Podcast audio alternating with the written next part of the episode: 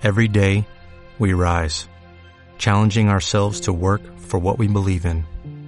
At U.S. Border Patrol, protecting our borders is more than a job, it's a calling. Agents answer the call, working together to keep our country and communities safe. If you're ready for a new mission, join U.S. Border Patrol and go beyond. Learn more at cbp.gov/careers.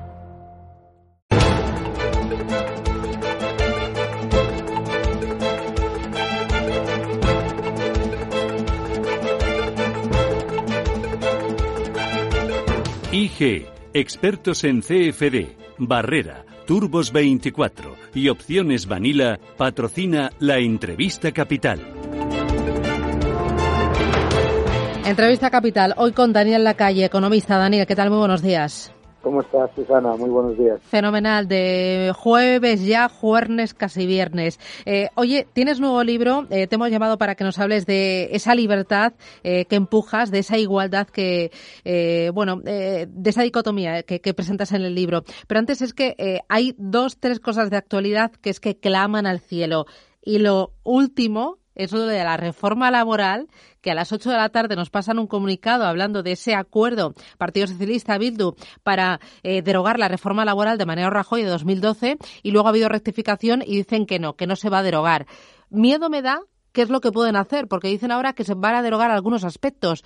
Em, eh, no sé cómo lo estás viendo, qué temes y en el mercado laboral qué se debe hacer para intentar recuperar cuanto antes todo lo que estamos perdiendo.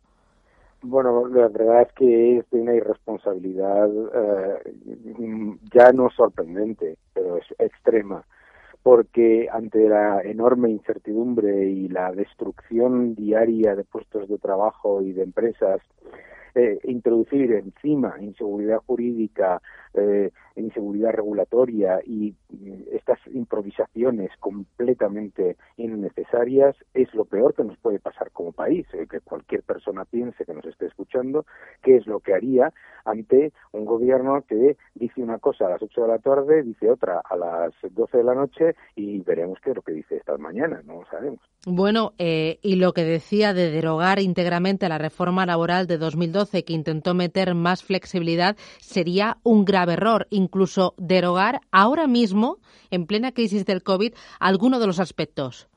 Pero si este gobierno tan sectario y tan ideologizado, eh, lo primero que ha hecho precisamente para evitar eh, una mayor sangría de empleo ha sido flexibilizar el mercado laboral, si es que todas esas cosas que han estado insultando, demonizando y atacando durante años son las medidas precisamente que están impidiendo que en España tuviésemos hoy un paro del 40%. Es que eh, eh, lo peor de todo es que ellos mismos, la ministra de eh, Trabajo, que ha estado en todos los platos de España mm, criticando la reforma laboral, ha sido la que más ha implementado las medidas de flexibilización que nos han permitido en esta crisis que ahora mismo, mientras estemos hablando, estamos hablando, no tengamos un paro del 40%.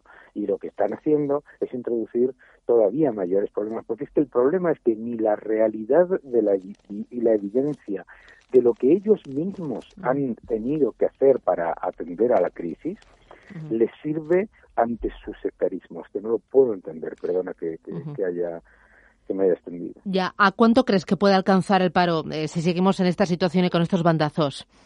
Pues creo que las estimaciones que estamos barajando nosotros es que el paro, sin incluir los ERTES, eh, se vaya a un 23, 25% y que eh, incluyendo ERTES llegue al, que no dejan de ser una forma de desempleo, lleguen al 35 o 38% y ese eh, desempleo el mayor riesgo es que se convierta en estructural, porque la esperanza que tenemos todos es que esto pase y que pase pronto, que estamos ante una recesión de caballo, pero que sea una recesión breve. Claro. ¿Tú crees que el riesgo es si se toman malas medidas en la dirección equivocada o si se siembra todo esto de inseguridad jurídica y de incertidumbre, esto se convierta en estructural? Sí, la clave, eh, nosotros estimamos que alrededor de un 40% de los ERTES pasarán a ser eh, desempleo estructural si se mantiene el ritmo desafortunadísimo de destrucción de tejido empresarial que estamos viendo. Recordemos que se han destruido más de 122.000 empresas en poco más de eh, tres semanas, ¿no? Entonces, ese es el problema. El problema no es que es la, la idea de que el empleo va y viene como si fuese una peonza, ¿no? Eh, lo que estamos hablando aquí es de la importancia clave de parar la sangría de cierre de empresas, que es lo que estamos eh, ahora mismo viendo. Y, y, no, no, no escucho en el debate político y en el debate gubernamental eh, la situación absolutamente clave de eh, destrucción de empresas que estamos viviendo. Porque cuando se destruye una empresa no vuelve al mes siguiente porque lo haya dicho el gobierno, es que no vuelve. Entonces ahí eh, esa pérdida de empleo que se contabiliza aproximadamente pues ya mínimo en 300.000, 400.000 personas, pues estamos hablando de eso del impacto de tres semanas. Imagínate si eso se mantiene, ¿no? Esto va a ser la ruina. Esto va a llevar al país a la miseria. Nos vamos a reír de las colas que hay frente a los comedores sociales en algunos barrios y en algunas provincias de España. Sí, bueno, la verdad es que es extremadamente triste porque sea, sea todo todo en esta crisis ha sido una combinación de ignorancia, arrogancia y eh, e imprevisión. O sea, primero se ha negado la epidemia, después se ha gestionado mal, se ha llevado a cabo el cierre forzoso más agresivo de las, las economías cercanas y comparables. El cierre forzoso sin ningún tipo de coordinación con empresas, con agentes económicos, etcétera. Eh, tenemos ahora una historia que nadie entiende de fase cero, fases uno, con un comité de expertos que nadie conoce. Todo lo que se está haciendo, eh, todo eso que parece como bueno, pero eso son cosas que le pasan a todo el mundo, no es un relato que hay que desmontar cada día y una y otra vez. Es completamente falso que lo que está ocurriendo le esté ocurriendo al resto de los países. España está cayendo mucho más que la media de la Unión Europea, que la media de nuestros países comparables y además está eh, gestionando la pandemia mucho peor mm. y eso no se puede permitir. Cuando hablas de cierre forzoso, recalcas forzoso, ¿crees que es un auténtico error esta situación del estado de alarma y el prolongarlo más allá de mediados de junio, que es lo que pretende el gobierno, cuanto más mejor? Que no es prolongarlo a mediados de junio, que es prácticamente llevarlo hasta octubre, como sabes, por el calendario eh, parlamentario. El, eh, a ver, el experimento del cierre forzoso es una idiotez, con todos mis, mis respetos, de tal calibre, de, con la idea de que tú puedes cerrar la economía durante un mes, dos meses y todo vuelve a la normalidad, que no se le puede ocurrir más que a un burócrata. Es un error brutal que han cometido otros países, pero desde luego ninguno con el nivel de severidad y de agresividad con el que se ha tomado aquí en España. En cualquier caso, eh, yo creo que ya es claro que eh, ellos pensaban que iba a ser una especie de paréntesis, algún ministro dijo el concepto de unas vacaciones, todavía es que estoy recuperándome de haber escuchado eso, ¿no? Y en lo que nos estamos dando cuenta es de las implicaciones a medio y largo plazo que genera. Deutsche Bank estima que 22 días de cierre tardan entre 4 y 10 veces en recuperarse la economía. Cuatro y diez veces esos días. Estamos hablando de más de un año y pico. Entonces, el, el, riesgo con el que nos encontramos, pues es fundamentalmente, pues que, claro, mm. nosotros llevamos ya sesenta y tantos días, imagínate, multiplica por diez o por cuatro, lo que quieras, me da igual. Cuando hablas de las implicaciones a medio largo plazo, eh, a medio largo plazo, al final, lo que nos va a obligar Bruselas y lo que nos va a obligar la situación económica, porque no hay otra, es ajustar el gasto a subir los impuestos y al mismo tiempo a cometer reformas estructurales. Y en esas reformas estoy pensando eh, pensiones, eh, no sé si también recortar sueldo a los funcionarios, no sé si también recortar las ayudas al desempleo por dónde eh, va a venir todo, o, sea, o a medio plazo cuando salgamos, vamos a salir muy tocados. Sí, somos varios economistas los que estamos recibiendo todo, y de, y de todas las ideologías además, los que estamos recibiendo todo tipo de insultos por decir lo que es una obviedad, que España, ante la quiebra económica, un país que no puede pagar los ERTES, que no tiene liquidez para llegar a fin de año, ante la quiebra económica, desplome absoluto de los ingresos fiscales y mantenimiento de los eh, gastos innecesarios mientras se disparan los estabilizadores automáticos, el paro, ERTES, etcétera, eh, se encuentra, se va a encontrar ante la necesidad de ir a pedir ayuda, mm. ¿vale?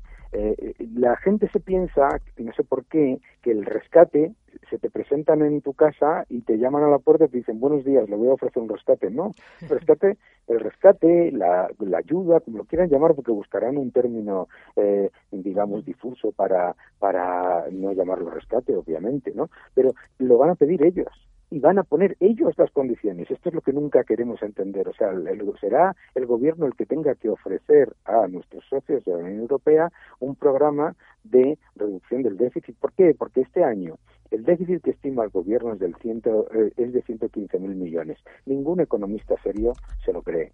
Estamos hablando ya de un déficit de más de 120, 125 mil millones mínimo. Pero es que el año que viene el gobierno no ha presentado ninguna estimación de déficit. ¿Sabes por qué? Porque la estimación más mm, optimista que tenemos asume 85 mil millones adicionales. Estamos hablando de 200 mil millones de déficit, no de deuda. Deuda además tenemos 1,2 billones, como se ha publicado estos días, ¿vale? Otros 200 mil millones de déficit en un año, eh, en poco, en año y medio. Y vete al 2022. El año 2022, con las estimaciones de crecimiento que hay, que son francamente eh, todavía no recuperamos el 100% del PIB y tampoco se recupera el 100% del empleo, el, mm. el eh, déficit sería mínimo, mínimo de 55 mil millones. Por lo tanto, es que la idea que está repitiendo con, con casi con, con, con ahínco y con, y con veleidad absoluta por parte de algunos de decir no va a haber rescate y no se van a recortar los gastos. No, se van a recortar los gastos, se van a recortar, la, eh, se van a subir los impuestos, se va a hacer de todo porque el agujero fiscal que están creando a largo plazo no tiene parangón. Em, lo estás poniendo muy negro, ¿eh? Pero es que está negro, ¿no? Que, lo estás poniendo muy complicado. Eh, España es un país, España es un país que tiene muchísimos mecanismos para salir adelante. Pero a un país que tiene talento, que tiene capital, que tiene empresas, que tiene eh, profesionales de la calidad que tiene, si tú lo pones en arresto domiciliario, cierras todo y además pones escollos a la inversión, escollos al empleo, porque, ojo, es que no olvidemos que es que han puesto escollos para atraer la inversión extranjera, han puesto escollos para ah, recapitalizar las empresas, han puesto escollos para la creación de empleo. Todo eso desafortunadamente, hombre, no es decir, es que claro, eh, tendremos que recuperarnos, hombre, no recuperarnos, ¿no? Eh, Ahora ha salido hoy en el periódico que España es el país que pone más escollos al turismo de toda la Unión Europea. Bueno, sí, es que lo de la cuarentena esta de 14 días es de aurora boreal, ¿eh? es tremendo, parece que lo hacen aposta. Igual que también el otro día con Pablo Iglesias, lo del impuesto a los ricos por patriotismo, además, eh, tremendo. Y, y, otra cosa, lo de la renta mínima que se va a aprobar eh, ahora, a finales de mayo, en el último consejo de, mayo. ¿Tú eso cómo lo ves, la renta mínima de escriba? Vamos a ver. Eh, eh, de nuevo la irresponsabilidad. Primero, la renta mínima de inserción ya existe en España, está en las comunidades autónomas. Estos señores están funcionando con propaganda. Segundo, la renta mínima de inserción está adicionalmente hay otros mecanismos de asistencia para las personas con dificultades. Pero es que lo que están aprobando, primero, no tiene memoria económica, no tiene plan, no tiene presupuesto, no tiene espacio fiscal. Y además, y además, no pueden pagar 900.000 ERTES, 900.000 ERTES de los 3,4 millones. Todavía no se han pagado y nos vienen con intentando crear un debate ridículo sobre algo que ni pueden ni van a pagar. Entonces, el, es, es, primero es un insulto a la inteligencia de los españoles porque la renta mínima de, inserción ya existe, porque ya existen cosas como el PER. Eh, eh, eh, es un insulto todo esta, a la inteligencia de un español medio. Mm, eh, oye, eh, mientras hablamos de la actualidad, yo me tiraría contigo toda la mañana. Eh, te habíamos llamado porque acabas de sacar nuevo libro, Libertad e Igualdad. ¿Se lo has mandado ya al presidente del gobierno? Sí, el presidente del gobierno lo tiene, no lo ha abierto, por supuesto, ni como ninguna de las cosas que yo le haya pasado jamás, ¿no? Nuestra, la última la última comunicación que tuve yo con Moncloa fue eh, pásame un, esas cosas que te dicen siempre, ¿no? Pásame un papelito, ¿no? ¿Eh? ¿Eh? El papel se pasé y eh, ahí está el correo todavía sin abrir. Bueno, si lo abre el presidente del gobierno, si lo abre Pablo Iglesias o, la ministra Calviño o, la ministra Yolanda Díaz, ¿qué se van a encontrar? ¿Qué nos vamos a encontrar todos nosotros en este Libertad e Igualdad? Bueno, lo que te vas a encontrar en Libertad e Igualdad es un libro en el que eh, se da un manual y un, y un argumentario para cualquier ciudadano, ¿eh? de manera sencilla y fácil de leer, para desmontar todos los mitos del socialismo que nos están introduciendo prácticamente sin parar eh, cada día. Los mitos sobre la enorme necesidad de la intervención estatal, de la enorme necesidad de infraestructuras de colores, la enorme necesidad de renta básica universal, la pérdida de derechos, etcétera, etcétera, mm. etcétera, etcétera. Muchos, mm. un argumentario primero para que todo el mundo pueda tener datos reales sobre todos esos factores que nos están intentando vender. Pero además es un libro de soluciones, como todos los libros que yo escribo. Es un libro en el que doy ideas sobre cómo otros países que, que, están yendo mucho mejor que el nuestro están fortaleciendo su sociedad civil y generando mayor eh, crecimiento, mayor empleo y mayor prosperidad, que son las bases de la libertad y la igualdad. Bueno, me temo que no se van a leer porque no les interesa ni saber de soluciones ni que les digas eh, cómo son las cosas. Pero bueno, ahí está y nosotros sí que lo vamos a, a leer. estaría de acuerdo con el 100%. Nadia Calviño, si se lo leyera, estaría de acuerdo con el 100%. El problema es que ella está implementando medidas que ella no está de acuerdo. Ya. Daniela Calle, economista, enhorabuena por esa libertad e igualdad y ha sido un placer muy productiva y muy constructiva esta charla. Un abrazo, cuídate. Un abrazo muy fuerte. Gracias, adiós, chao.